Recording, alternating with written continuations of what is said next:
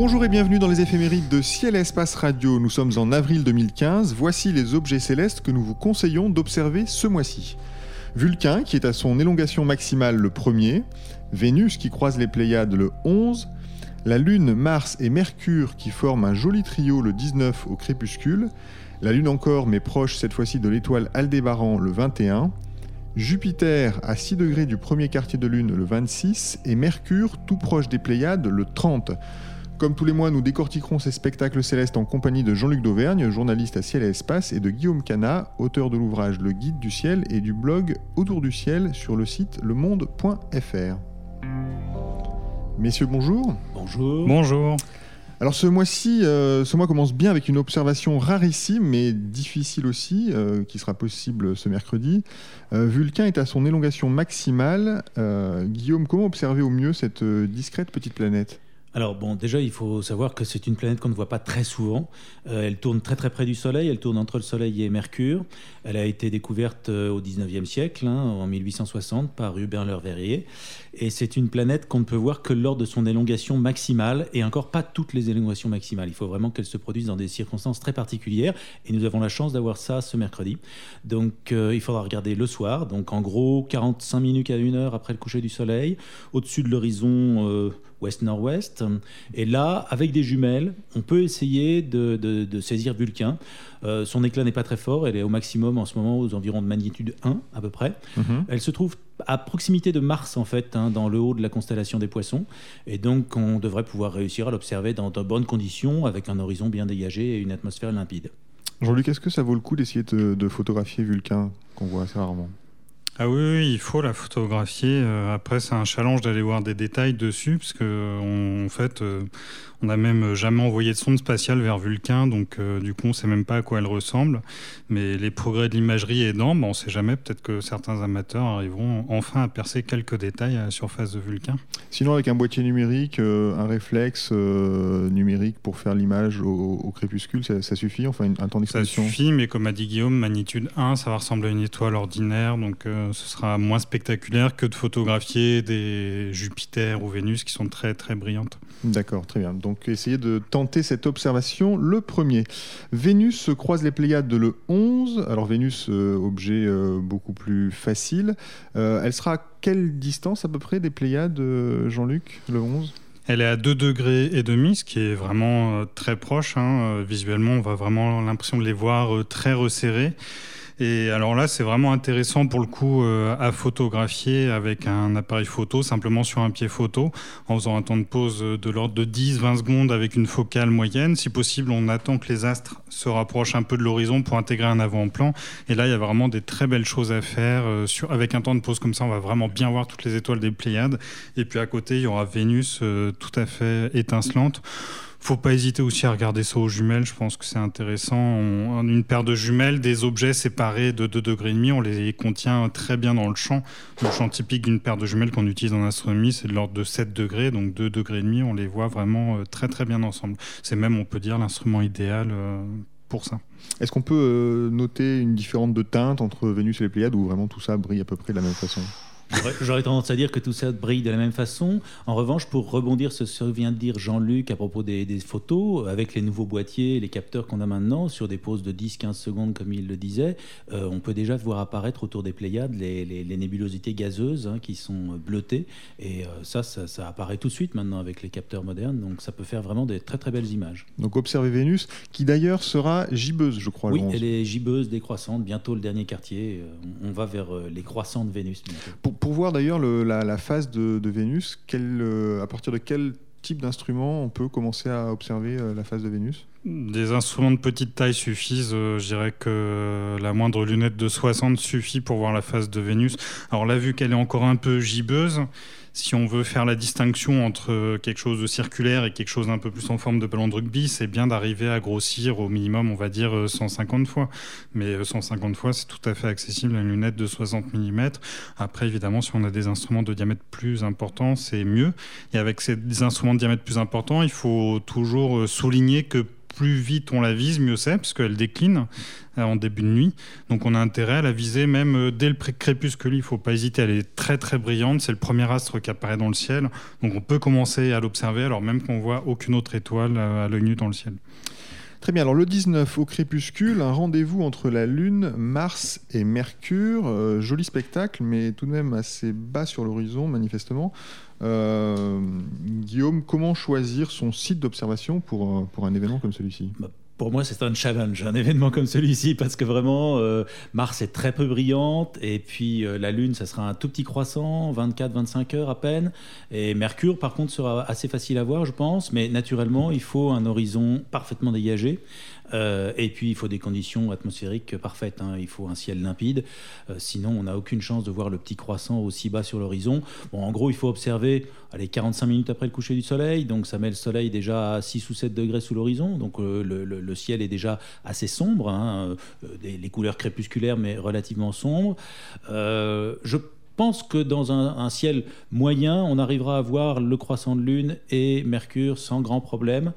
Pour Mars, ça va être plus, plus délicat, à mon avis. Ça, vaut le coup de, monter un peu en altitude enfin, Ah oui, oui, toujours. Pour ce genre de rendez-vous, là, vraiment crépusculaire, euh, plus on est en altitude, euh, il faut au moins passer 500 mètres d'altitude. Euh, c'est vraiment le minimum pour s'extraire un petit peu de cette couche de, de crasse, malheureusement, qui nous enveloppe en permanence maintenant.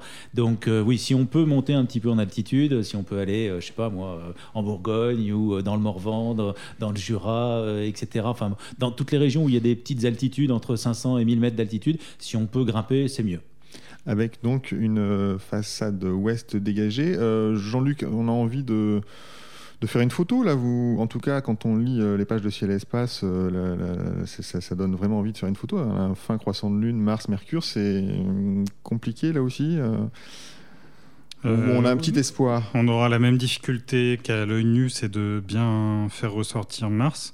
Mais si on est dans un site euh, tel que décrit par euh, Guillaume, au-dessus de 500 mètres d'altitude, et que le ciel est vraiment bien transparent, il faut, je pense, miser sur un peu de focale, typiquement 100 mm ou même pourquoi pas un, peu plus, et vraiment attendre le moment où tous ces astres vont se coucher, parce que là, le ciel, il, commence à, il commencera à s'être vraiment obscurci, et surtout quand on augmente la focale, et ben, d'une certaine façon, on, on, assombrit le fond de ciel par rapport aux objets, on gagne en contraste sur les objets, donc là, on aura une vision qui sera un peu meilleure que celle qu'on a à l'œil nu. Et sinon, les jumelles sont oui, quand même jumelles, oui, oui, ça, de toutes les façons, des jumelles sont, sont utiles pour faire euh, le repérage au moins d'une telle scène. Et justement, avec un petit téléobjectif, on aura une vision euh, qui pourra se rapprocher un peu de celle qu'on avait eue dans les jumelles.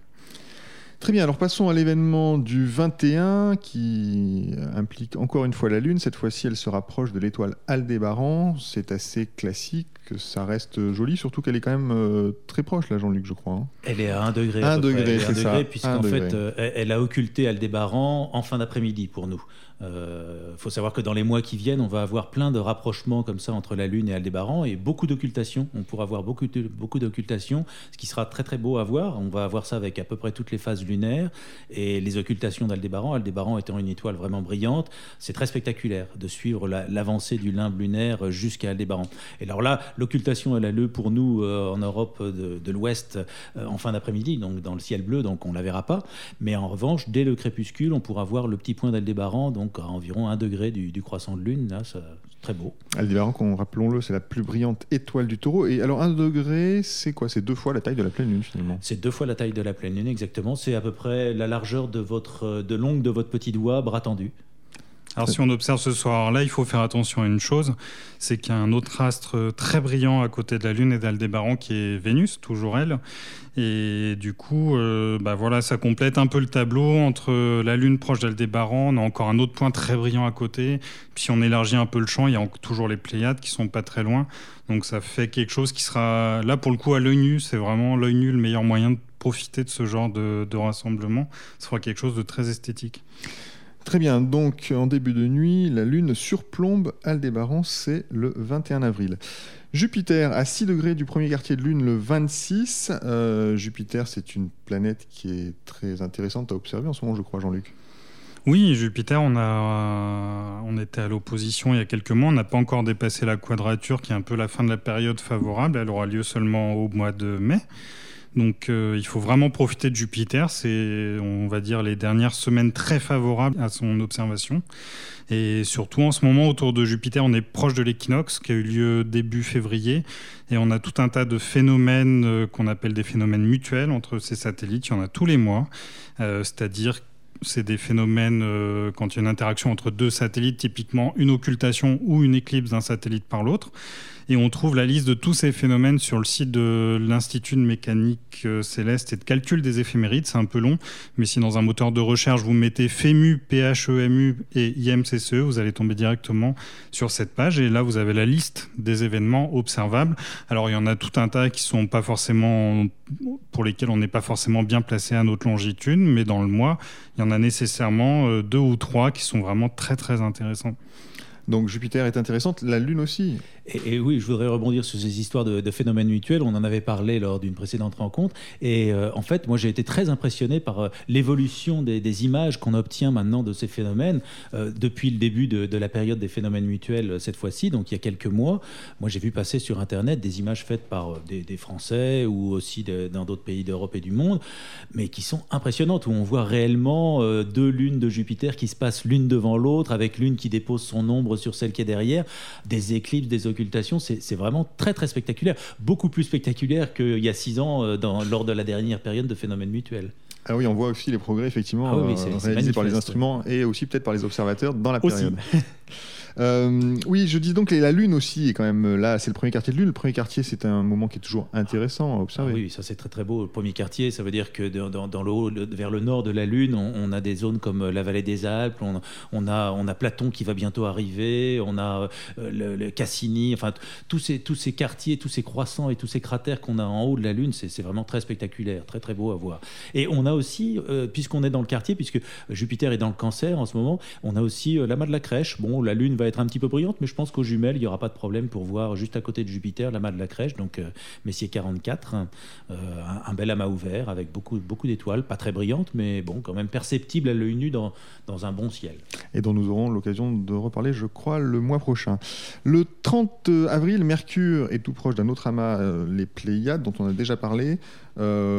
L'intérêt, enfin la meilleure façon d'observer ce, phénomène, Jean-Luc. Alors déjà, on a, Mercure dans les Pléiades, c'est assez c'est pas courant. Un degré et demi selon euh, les éphémérides de ciel et espace. On observe ça dans quel genre d'instrument?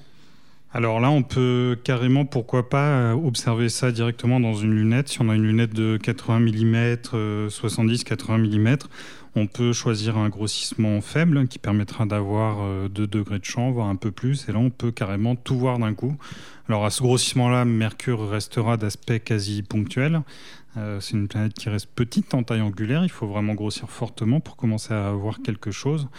Mais voilà, en tout cas, en regardant dans un instrument comme ça, on démultiplie le nombre d'étoiles visibles dans les Pléiades. À l'œil nu, il y en a seulement 7, ou voire un peu plus pour les très bons observateurs, mais en général, on n'en voit que 7.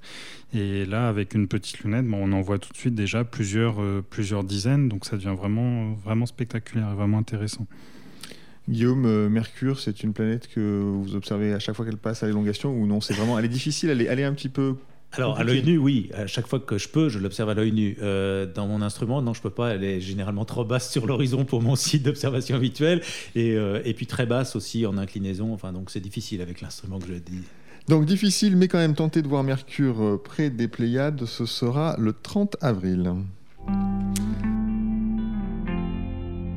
Nous approchons de la fin de cette émission et nous quittons les planètes du système solaire. Guillaume Jean-Luc, le ciel nocturne, c'est aussi des nébuleuses, des étoiles, des galaxies. Euh, quels objets célestes nous conseillez-vous ce mois-ci pour une observation aux instruments? Alors Guillaume. Alors, euh, observation aux instruments ou à l'œil nu Bien sûr, en fait, bien sûr. euh, moi j'ai choisi de vous parler cette, euh, ce mois-ci de, de- des- étoiles filantes de l'essaim des Lyrides. C'est un essaim dont on parle pas souvent, puisque bon, on privilégie toujours les Perséides du mois d'août, les Léonides en novembre, etc., les Géminides en décembre. Bon, ben, les Lyrides, pendant le printemps, c'est un bel essaim. C'est un essaim, bon, avec des étoiles filantes qui sont assez brillantes. Il y en a même certaines de temps en temps très brillantes, mais bon, d'une façon générale, elles sont moyennement brillantes. Mais bon, c'est un essaim qui, quand même, tous les ans, donne entre 20 et 50 étoiles filantes à l'heure, au moment du maximum. Cette année, c'est en plus bien situé, puisque ça se passe dans la nuit du 22 au 23 avril. Et euh, au niveau de la Lune, on ne sera pas dérangé. Donc, pour peu qu'on soit un petit peu éloigné des lumières parasites, de la pollution lumineuse, etc., on peut très bien, à partir de 11h minuit, une fois que la lyre s'est bien relevée au-dessus de l'horizon est, on peut envisager de voir euh, plusieurs dizaines d'étoiles filantes en une ou deux heures d'observation. Donc c'est un bon moment à passer. De toutes les façons, c'est encore un prétexte pour sortir sous les étoiles. Exactement. Alors dans- quand on observe des étoiles filantes, il faut pas regarder dans une direction précise, c'est ça? On regarde de... Alors, Au-dessus pour un de essaim soi? comme celui-ci, qui est en général pas très étendu sur la voûte céleste, il vaut mieux regarder autour de la constellation de la Lyre. Donc on se met face à l'horizon est, on regarde autour de la constellation de la Lyre qui est facile à retrouver. hein. Il y a Vega qui est une des étoiles les plus brillantes du ciel. Et puis, bon, ben voilà, c'est autour qu'on qu'on va voir apparaître les étoiles filantes. Il y a généralement pas de lyrides qui partent de l'autre côté du ciel. C'est c'est pas le genre d'essaim qui fait ça. D'accord. Euh, Jean-Luc, quel est euh, l'objet que vous voudriez nous conseiller Alors un objet plutôt à voir au télescope, c'est un amas ouvert. Je suis pas forcément, c'est pas, ça fait pas forcément partie de mes objets préférés, mais celui-là il est un peu différent. C'est l'amas ouvert M35 qu'on peut voir en début de nuit. Il est dans les pieds des Gémeaux. Et ce qui est vraiment intéressant sur cet amas, c'est déjà c'est l'un des amas ouverts les plus beaux qu'il y a à voir dans le ciel. Il est quasiment visible à l'œil nu. Sa magnitude c'est 5,3. Donc un bon observateur sous un bon ciel le distingue à l'œil nu. Aux jumelles, euh, on le voit un peu mieux, évidemment. Et puis dans le moindre télescope, là, il est résolu en étoiles, euh, très très bien. Mais bon, voilà, ça reste qu'un tapis d'étoiles. Ce qui est vraiment intéressant avec cet objet, c'est qu'il n'est pas seul. Il y en a un autre euh, à côté, un autre amas ouvert. Et en fait, on a un peu un effet de voir une souris devant un éléphant. L'objet qui est à côté, c'est NGC 2158, qui est un autre amas ouvert. Et quand on l'observe dans un télescope de 200 à 300 mm, il apparaît comme une petite tache floue. euh, alors selon l'instrument, les conditions qui commencent éventuellement à être résolues en étoiles, mais en tout cas beaucoup moins lumineux, beaucoup plus discret. Et en fait, l'objet qu'on voit à côté, c'est un autre amas ouvert, mais qui est beaucoup plus gros que lui, mais qui est simplement beaucoup plus loin. On en a un qui est à 7000 années-lumière et l'autre qui est à 16 000 années-lumière. Et en fait, euh, l'objet d'arrière-plan, en réalité, est vraiment beaucoup plus grand que M35. Et donc voilà, c'est un. Cet effet d'avoir les choses en perspective et quand on connaît les distances des objets, ça permet de, de s'imaginer éventuellement une vision un peu en trois dimensions, en profondeur euh, dans la Voie lactée. Et ça, c'est une observation que vous conseillez de faire à l'œil nu, en fait. C'est une observation visuelle. Ah non, non, pas du tout. Là, c'est vraiment observé au télescope. Euh, Oui, M35, pardon. on le distingue à l'œil nu, mais après, pour voir les Oui. deux objets, euh, Je voulais là, dire- il faut je voulais dire visuel. voilà. Euh, Est-ce que. ah oui. Est-ce qu'on peut photographier euh, C'est compliqué à photographier d'ailleurs un, un- un objet de ce genre. Pas spécialement les amas. Ce qui est intéressant avec les amas ouverts, c'est que on peut déjà se permettre de, de grossir un peu pour assombrir le fond de ciel. Il faut pas hésiter à utiliser des instruments qui ont un petit peu de focale. Euh, là, malgré tout, si on va avoir les deux objets dans le même champ, il faut pas non plus pousser trop loin. Euh, mais voilà, c'est non, ça fait partie de l'astrophotographie facile dans la mesure où ça tolère un peu de pollution lumineuse, euh, ce qui n'est pas le cas des nébuleuses et des galaxies. Très bien, donc M35 et les lyrides, Guillaume. Et je voulais juste proposer quelque chose pour M35. M35 se trouve juste à côté de l'écliptique. Et donc, c'est un amas intéressant parce qu'il est souvent occulté par la Lune ou alors il a souvent des planètes qui passent à côté de lui. Donc, il faut juste l'avoir en tête dans les mois qui viennent. Il peut y avoir des, des- des rencontres comme ça un petit peu fascinantes. Donc M35 est un amas à surveiller. Les éphémérides de Ciel Espace Radio sont terminées pour ce mois-ci. Merci à Guillaume Cana et à Jean-Luc Dauvergne pour leurs conseils. Merci à Nicolas Franco qui a assuré la technique. Cette émission a été présentée comme chaque mois par David Fossé. Nous vous donnons tous rendez-vous le 1er mai. D'ici là, bonnes observations.